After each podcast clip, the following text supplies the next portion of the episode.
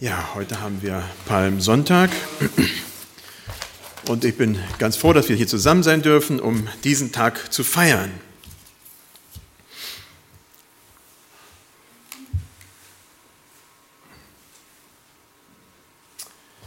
Und es ist ein Feiern. Da steht echt cool, warum kommen wir nicht öfter hierher? Da wird gefeiert und geguckt und getan.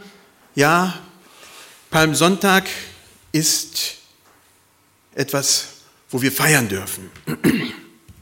Bei uns kommt das etwa gar nicht so groß vor. Ich muss sagen, in Südländern, da wird da schon ein bisschen mehr mit Pep was gemacht. Dann geht man um die Kirche öfter mal rum und da werden Wedel geschwungen. Das, da würden wir uns wahrscheinlich alle sehr komisch bei fühlen, aber es drückt zumindest ein bisschen aus, was damals war. Ja, unsere Gefühle, das ist nicht gerade unsere Stärke als Deutsche, aber in anderen Ländern nehmen die das schon ein bisschen ernster.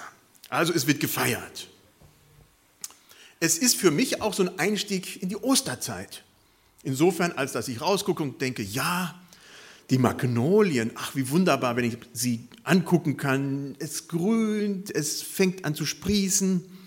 Es ist eine schöne Zeit, an der wir uns auch freuen dürfen. Und in dieser Zeit kommt Jesus dann Richtung Jerusalem. Er reist nach Jerusalem. Zwei Tage vor dem Passafest ist er in Bethanien und kehrt ein im Hause von Simon dem Aussätzigen. Eine Reise, die nicht so äh, ganz ohne war. Da war lange diskutiert worden, Jesus, warum machst du das, warum gehst du dahin, die wollen dich doch umbringen. Also es war nicht so, dass, äh, dass das ein Spaziergang war, aber Jesus setzt sein, seine Gedanken, sein Gesicht Richtung Jerusalem und da gehen sie hin und machen Rast in Bethanien. Und da haben wir den Text von Markus 14, die Verse 3 bis 9. Da steht, und als er in Bethanien war, im Hause Simon des Aussätzigen, und saß zu Tisch, da kam eine Frau, die hatte ein Glas mit unverfälschtem und kostbarem Nadenöl. Und sie zerbrach das Glas und goss es auf sein Haupt. Da wurden einige unwillig und sprachen untereinander, was soll diese Vergeudung des Salböls? Man hätte dieses Öl für mehr als 300 Silbergroschen verkaufen können und das Geld den Armen geben. Und sie fuhren sie an. Jesus aber sprach, lasst sie in Frieden. Was betrübt ihr sie? Sie hat ein gutes Werk an mir getan. Denn ihr habt alle Zeit Arme bei euch. Und wenn ihr wollt, könnt ihr ihnen Gutes tun. Mich aber habt ihr nicht alle Zeit. Sie hat getan, was sie konnte. Sie hat meinen Leib im Voraus gesalbt für mein Begräbnis. Wahrlich, ich sage euch, wo das Evangelium gepredigt wird in aller Welt, da wird man auch das sagen zu ihrem Gedächtnis, was sie jetzt getan hat.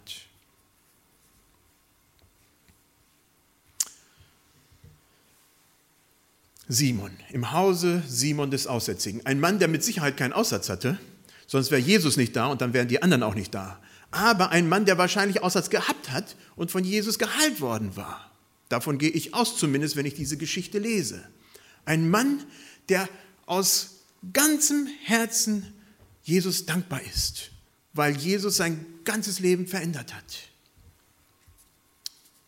Und da geht Jesus hin, zu jemandem, den er geheilt hat, zu jemandem, der Jesus gegenüber seine Dankbarkeit auch ausdrücken will. Und was tut Jesus da? Er ist eigentlich in einer kompletten Männerrunde da mit den Jüngern. Er entspannt, soweit es geht. Vor einer Zeit, wo extremer Stress auf ihn wartet, ist er da und ruht aus. Er entspannt bei Freunden. Etwas, was mich berührt. Etwas, was direkt davor steht, bevor seine Verhandlungen losgehen und er dann schlussendlich gekreuzigt wird. Und dann haben wir da eine Frau unter Männern. Es war mit Sicherheit eine Männergesellschaft. Äh, das ist ja heute noch so zu beobachten, ja?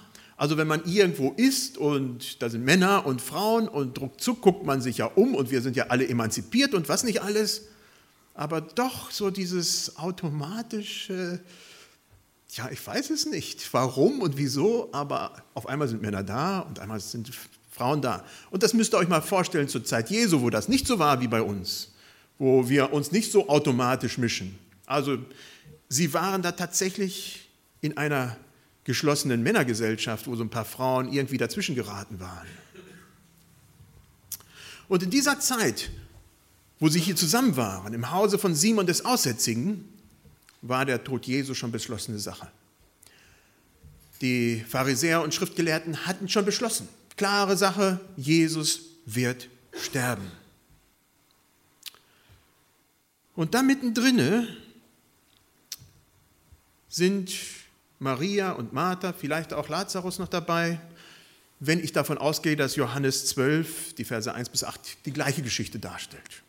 Und ich gehe mal heute davon aus, da kann man sich dann ein andermal drüber unterhalten, aber ich gehe mal davon aus. Dann ist es hier die Maria, von der die Rede ist. Maria und Martha, wir kennen sie aus verschiedenen Geschichten. Und da ist diese Maria diejenige, die in in den Vordergrund kommt. Es wäre ja auch, muss ich sagen, sehr erstaunlich, wenn eine wildfremde Frau daherkäme und dem Jesus zu Füßen lege und ihm damit äh, Öl besalben würde. Also das wäre schon äh, eine Sprengung äh, dessen, was man sich überhaupt vorstellen könnte. Und nicht nur das, sie bringt da etwas ein, was wahnsinnig kostbar ist. Dieses Nadenöl war mit Sicherheit ein Familienstück, ein Erbstück, mit Sicherheit schon über Generationen hinweg weitergegeben worden. Etwas, was man nicht anrührt. 300 Silbergroschen für Nadenöl, das war damals schon auch ein heftiger Preis, es sei denn, es ist etwas, was wirklich weitergereicht wurde und weitergereicht wurde. Und damit zeigt diese Maria ihre Hingabe, ihre komplette Hingabe und ihren Dank an Jesus Christus. Und ich denke, das eine war mit Sicherheit, dass Jesus den Lazarus mal geheilt hatte und Simon den Aussätzigen auch und viele andere. Äh, das war das eine. Aber es war auch die Maria, die ganz tief diesen Dank, diese persönliche innige Beziehung zu Jesus auch emotional zeigte. Ich muss sagen, auch heute würden Männer das so nicht zeigen. Wir würden doch da nicht Nadenöl oder sowas kaputt machen und jemanden da zu Füßen legen. Also das äh, geschah bei Jesus auch nicht und das waren Frauen und hier war es auch eine Frau. Und wenn sowas geschehen würde, dann würde es auch heute wahrscheinlich eine Frau sein. Sie verwöhnt Jesus. Sie verwöhnt Jesus von oben bis unten. Darf man so intim werden? Das ist eine Frage, die sich in diesem Text für mich komplett stellt. Darf Frau so etwas machen? Also die Jünger haben ganz fest geglaubt, das darf sie nicht. Und mit Sicherheit war ein Aspekt davon, dass sie dem Jesus viel näher kam, als gut war. Und da kommt Neid auf, da kommen Gefühle auf. Es wäre mal eine äh, Reaktion wert, zu gucken, wenn eine Frau bei mir käme und das täte und was dann Britta, meine Frau, dazu sagen würde.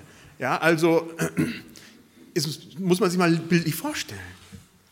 Das war nicht so ganz ohne. Und einige Jünger fingen an zu murren. Sie waren komplett unglücklich mit der Situation. Sowas geht doch nicht. Einmal das Narbenöl, das Narbenöl, sag Nardenöl, was eine Sache ist, die, dieses teure, zum anderen diese verrückte Situation. Und Jesus als der Herr übernimmt das Wort und sagt, stopp, das ist okay, Das ist okay, was sie tut. Jesus setzt sich für Maria ein, wo die Jünger ja eigentlich unzufrieden werden. Maria steht hier im Kontrast zu vielem. Maria steht als diejenige, die ganz dankbar in tiefster Erfüllung vor Jesus tritt und etwas tut, was die anderen sich nicht wagen. Maria steht im Kontrast zu einer ganzen anderen Gruppe, die Jesu Tod will. Da steht Maria. Maria steht im Kontrast zu Unglauben anderer. Und Maria, ohne dass sie es überhaupt weiß, bereitet Jesu Leib vor für seinen Tod, wo andere seinen Tod bereits vorbereiten. Sie bereitet ganz praktisch Jesu Leib für seinen Tod vor, wo andere seinen Tod beschlossen haben. In dieser Zeit, direkt vor Ostern, wurde bei den Juden in ganz besonderer Weise, natürlich auch zu anderen Zeitpunkten, aber in ganz besonderer Weise vor Passa wurde der Armen gedacht. Insofern war es also nicht so ganz weit hergeholt, dass die Jünger sagten, hey, ja, das ist wirklich furchtbar viel Geld, 300 Silbergroschen. Das kann man doch nicht einfach so wegschmeißen.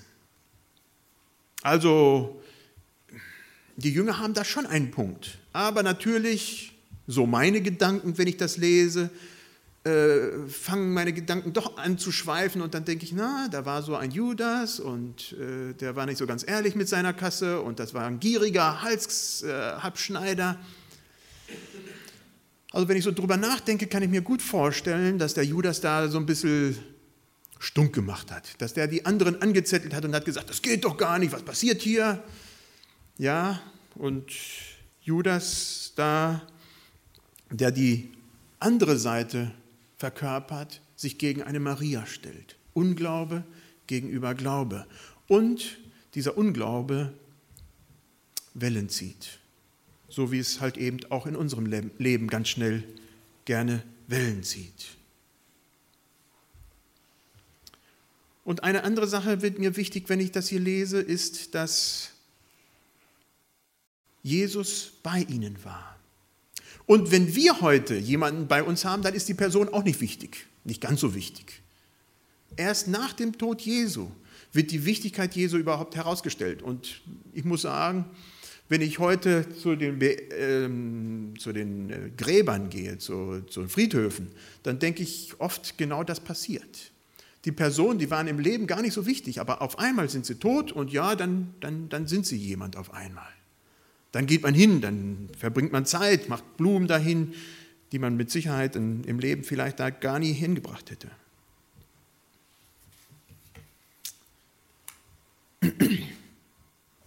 Und da geschieht noch eine andere Sache, die vielleicht uns gar nicht so bewusst ist, die vielleicht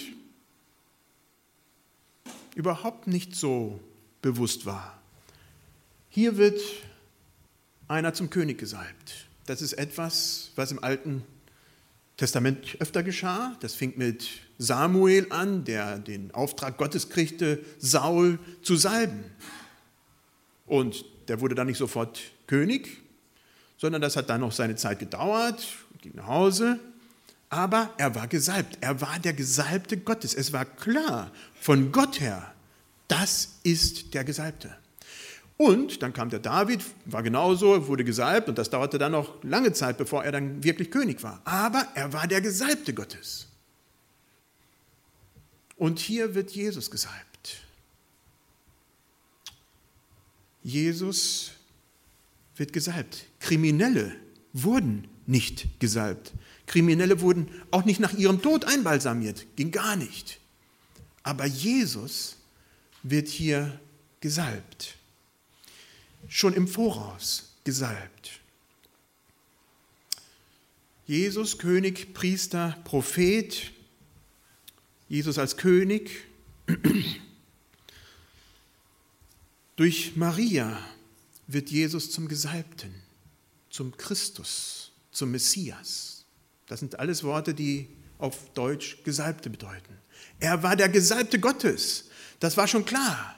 Und doch geschieht hier am Ende seines Lebens bildlich durch diese Frau, durch eine, äh, die eigentlich gar nicht so viel wert war, dieser wahnsinnig wichtige Akt der Salbung. Ja, er wird in aller Niedrigkeit gesalbt, wo die Könige doch mit mehr Pomp und Pracht gesalbt wurden. Er, der Gesalbte Gottes. Wie begegnen wir Jesus? Wie begegnet ihr Jesus? Voller Unmut darüber, dass Dinge geschehen, so wie die Jünger, die ihr überhaupt nicht zuordnen könnt und die euch nicht gefallen? Das kann eine Reaktion sein. Oder wie diese Frau in einer Hingebung und Dankbarkeit, die schlussendlich auch erschreckt, weil sie so komplett aus dem Rahmen fällt und die dadurch natürlich auch Ärger bekommt und durch die Jünger. Oder konkreter gesagt, wie verhältst du dich gegenüber deinen Mitmenschen, gegenüber deinen Nachbarn, gegenüber deiner eigenen Familie? Heute und zwar außerhalb des Gottesdienstes. Hier kann man sich ja noch benehmen, da gucken ja noch andere, aber wie ist es denn zu Hause? Ich denke da an diesen Vers aus Matthäus 25, wo steht, was ihr einem dieser Geringsten getan habt, das habt ihr mir getan. Ich denke, das ist ein Wort, was bei Maria wahr wird. Und dieses Wort, wenn ich diese Geschichte lese, vernetzt sich bei mir mit Matthäus 25. Ich möchte euch ermutigen, Salbende zu sein. Menschen, die andere salben. Mit ihrer Liebe, mit ihrer Hingabe, mit ihrem Dienen, mit ihrer Freundlichkeit, mit ihrem Frieden. Ja, vielleicht sogar wie bei Jesus mit ihren Reichtümern. Jesus lässt sich von einer ganz einfachen Frau salben, von einer Frau. Sollten wir nicht bereit sein, das Gleiche zu tun? Lass uns aufstehen zum Gebet.